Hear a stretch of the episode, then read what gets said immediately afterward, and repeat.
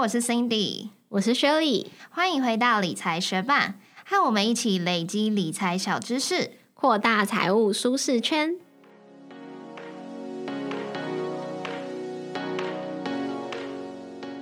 在节目开始之前，我们要来念一则学伴在 Apple Podcast 的留言，他的名字是景叶星，他说内容清楚又浅显易懂，非常实用的资讯，马上加入追踪。非常感谢景叶星这位学伴特地到 Apple Podcast 为我们留下五颗星的留言，很开心我们制作出来的内容对你来说有帮助。那希望我们的节目会陪着你一起继续在投资理财的这条路上面前进喽。也谢谢你的收听，节目准备开始喽。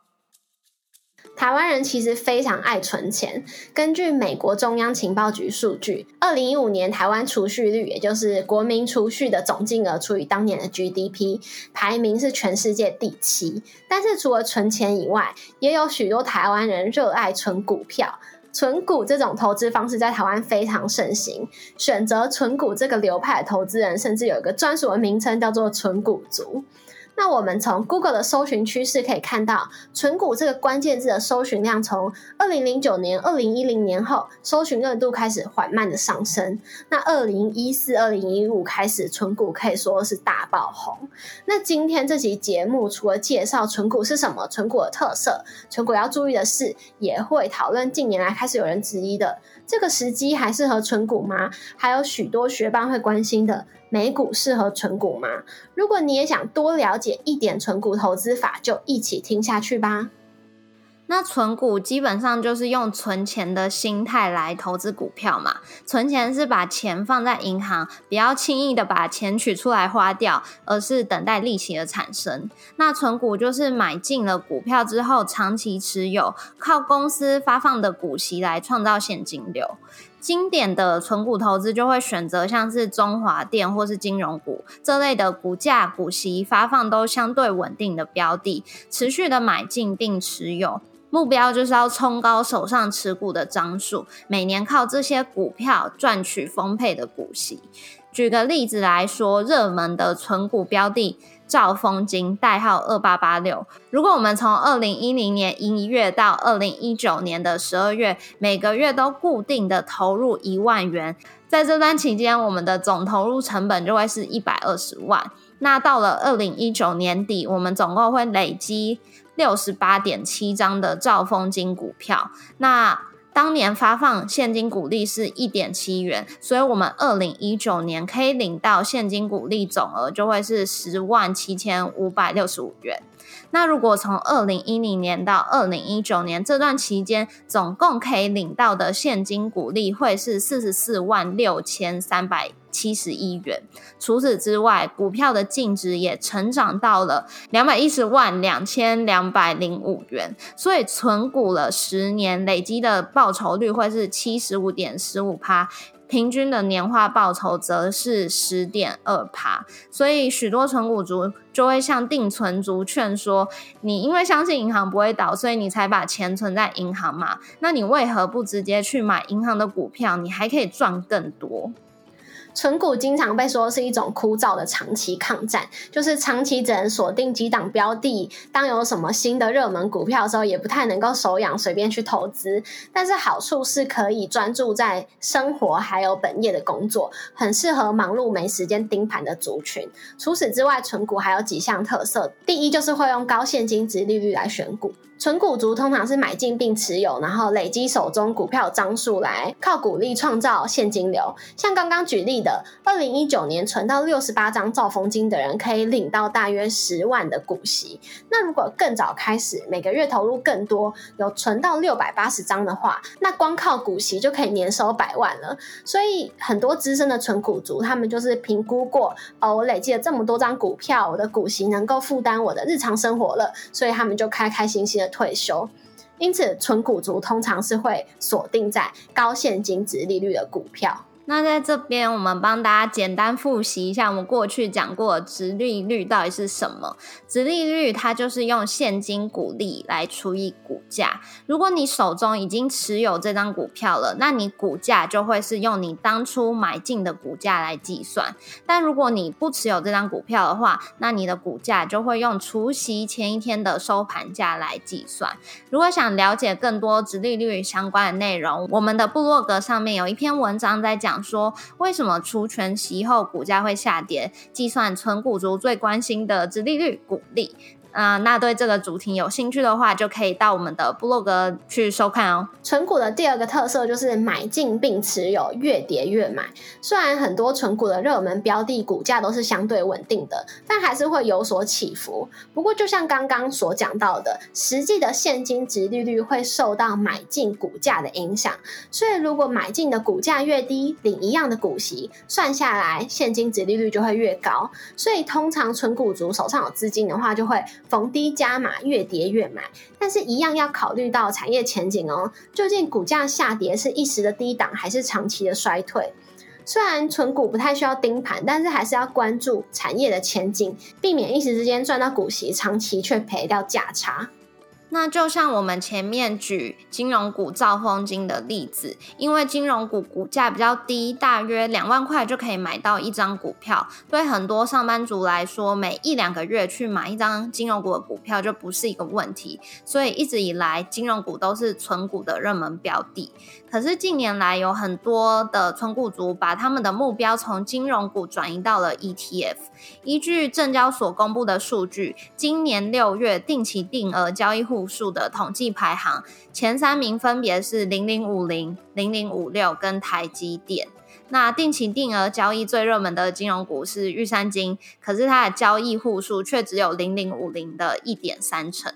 那为什么纯股族的重心会从金融股慢慢转移到 ETF 呢？其中一个原因是金融业他们一大获利来源就是用收取的保费去投资的获利。那大家应该有听说旧保单的保费比较低。保障比较高，就是因为过去的市场利率水准比较高，银行也承诺给客户较高的报酬。可是现在低利率时代来临，银行也不能回去解除掉旧的保单，所以就会有比较大获利压力。那也随着民众关注投资市场的时间越久，对投资的认知跟概念就越来越普及了。看到一些公司还有产业的兴衰，也更意识到要分散投资、分散风险的重要。所以许多存股族就选择不要单压个股，转为买 ETF 来买进一篮子股票。那过去几年台湾股市整体向上嘛，所以投资大盘的人也取得了不错的绩效。那部分存股的投资者，他们如果没有选到像玉山金啊、兆丰金这些在发放股利的同时股价也有成长的股票，而是选到像中华电这样子，虽然有发放稳定的股息，但是股价几乎没有成长的标的的话，就会惊觉说：哇，这段期间我的资产成长怎么落后大盘一大截？而且也有越来越多的年轻人投入市场，因为并不急着退休，所以比起领到稳定的股息，就会更重视长期股票净值的成长，所以就会选择定期买进大盘的 ETF。中场休息，广告一下，Muse 缪斯香氛是台湾原创香氛设计品牌，首座香氛蜡烛、扩香石、扩香瓶以及精油专卖。品牌理念以芳香疗法为出发，结合手作创意，风格简约，蕴含质感，期许以香气结合视觉美感的居家香氛设计品，为大家带来放松疗愈的生活。重视产品品质，采用高级天然材料，使用环保大豆蜡、无竹棉珠芯以及天然植物精油，以纯手工调香悉心制作而成。八月十四就是七夕情人节啦，还不知道要送你的另一半什么吗？我们再度与 Muse 缪斯香氛合作，只要在八月十五之前到 p e n c o i 平台购买 Muse 缪斯香氛，使用学伴的专属优惠码 MoneyMate 七七，全馆满八九九就会折六十块哟。另外，不限金额，只要下单就会送一颗价值一百二的爱心形状香氛精油小蜡烛，是特别给学伴的情人节小礼物哦。在八月十五号前，在缪斯香氛消费，除了可以使用我们的折扣码 Money 美七七，还可以搭配平扣平台的各种优惠，就会更加划算哦。优惠详情都写在 Show Notes 里哦。缪斯缪斯香氛所有的香调款式皆独立研究开发，有兴趣的学伴就快去。Muse 缪斯香氛的品会商场逛逛吧。在台湾存股非常流行，也有很多人分享自己靠存股致富的故事。但是在选择存股之前，还是有几个需要意识到的风险，需要思考的问题。首先就是高值利率的股票就是好吗？刚刚有提到过很多次，存股族通常会重视股票的现金值利率，但是光有值利率不见得就是好股票。首先，我们需要看配息的来源是来自于去年度的获利，还是过往累积的老本。如果公司明明就没有。多赚很多钱，却持续靠老本来发放高额的股息来吸引投资人的目光，可能就不见得是好事了。另外还要注意，值利率的提高是来自于股息的增加，还是股价的降低？刚刚有说到，值利率的公式是现金股利除以股价，所以在股息不变的情况下，股价越低，值利率算起来就会越高。也就是说，股价越跌，值利率就会看起来越高。但是纯股族就要张大眼睛看好股价的。下跌是暂时性的低档还是永久性的衰退？因为如果股价一去不复返，发放股息后也不会填息，就是说股价没有回到出圈息前的水准，那你的资产就会跟着这档股票一起越来越没有价值。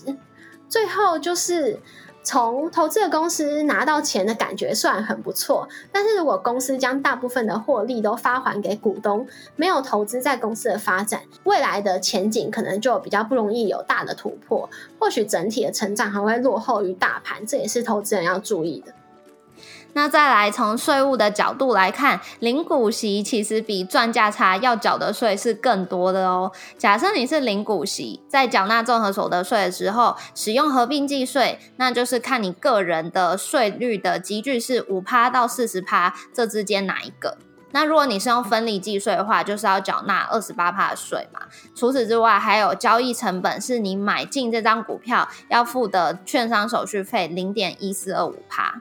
那假设你不是零股息，你是买卖赚价差的话，你会有交易成本，就是买跟卖各一次的零点一四二五趴的手续费。那除此之外，其实还有一个证券交易税零点三趴，不过目前它是停征到民国一百一十五年十二月，所以过了这个一百一十五年十二月之后，你卖出这张股票的时候，你也需要缴纳这个零点三趴的证券交易税因为在发放股利的时候，股票会除权息，导致股价下跌。有人就会认为说，零股利是把价差变成现金，把你的钱从左边的口袋再换到你右边的口袋，外加零股利需要缴纳的税，所以零股利其实就没有很划算。最后还要注意的就是，存股达人美好的值利率有很大一部分是来自于他们进场的时间点。一开始我们有讲到，存股从二零零九年开始升势稳定向上，二零一五年左右开始爆红，就是因为二零零八金融海啸过后，有很多存股达人开始进场捡便宜，开始存股啊，在网络上分享投资的心得。二零一五一六更有存股达人出书推广，所以存股投资法就越来越广为人知。但是近年来，存股这个方法比较有争争议的地方就是，随着这几年股市的融景，股价水位越来越高，现在进场的投资人因为买进的价位比较高，就不容易创造像纯股达人们那么高值利率的效果。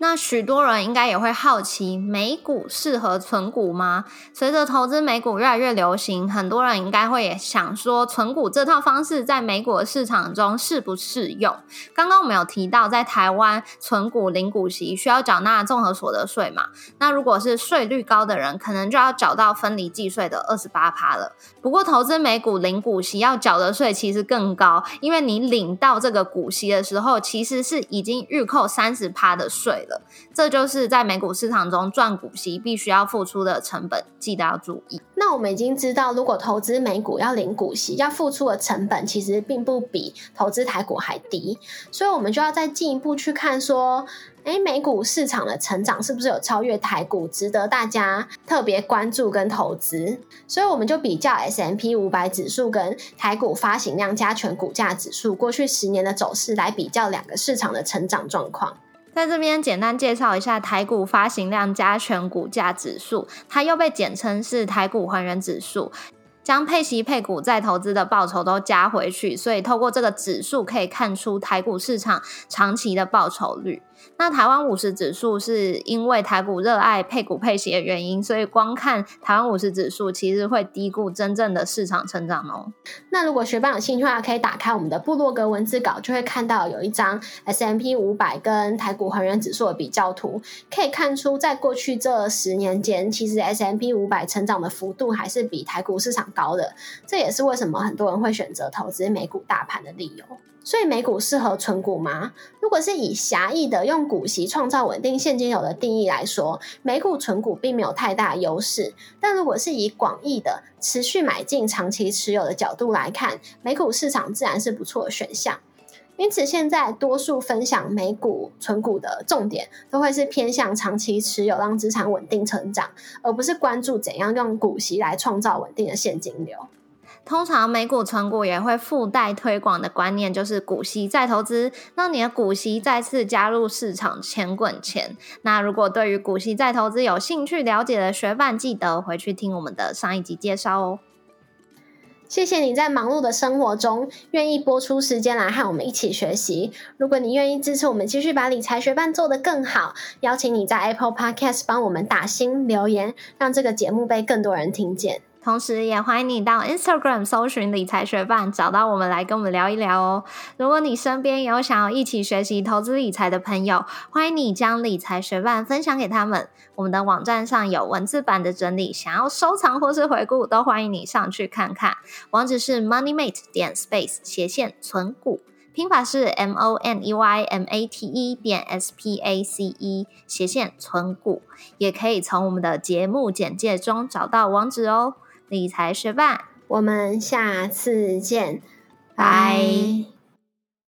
最近大家都很关注运动嘛，很多人就会变成嗯四年一次的各种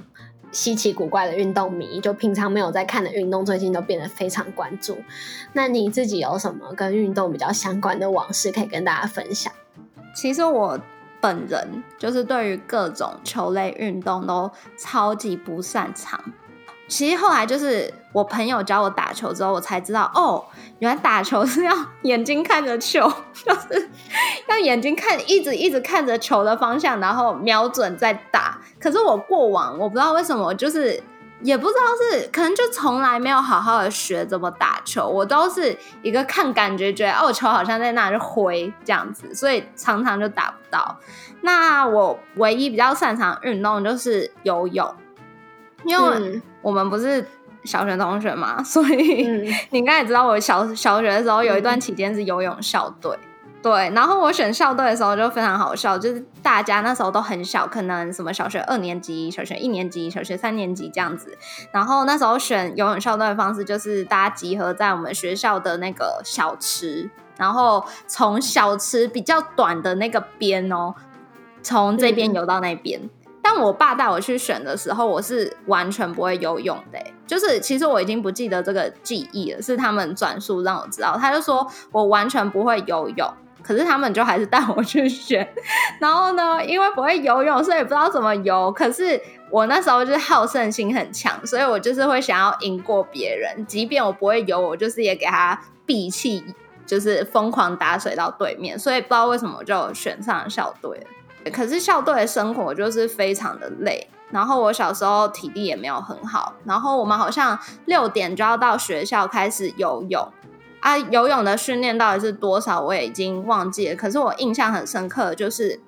我们有一段时间冬天的训练是到那一种有标准池的体育大学还是什么大学，反正就是我们那附近的大学去。室外游泳池游泳训练，所以那时候冬天超冷的，还有寒流什么，所以我们就在寒流之下，可能十度以下的那个天气，在室外游泳池穿着泳衣。然后在那个五十公尺标准池里面游泳，是你一停下来，牙齿就会不自觉咔咔，对，就会一直在那边打颤的那种温度。除此之外，在标准池以外，就是我还有印象，就是我们有去一个泳池，它是好像三公米深吗？还是五公米深？我有点忘记了。然后我们的教练就规定我们要拿着那种。呃，沙滩球就是充气的那种球，你要一直手拿着它，不能让它倒水碰到水面，所以我们就必须不断的脚在面打来打去，一直把自己浮在那个水面之上，反正就是一段蛮辛苦的训练，对啊，反正就是。为台湾的各个选手加油！因为运动的训练过程真的是超级辛苦的，所以很希望他们的梦想都可以实现。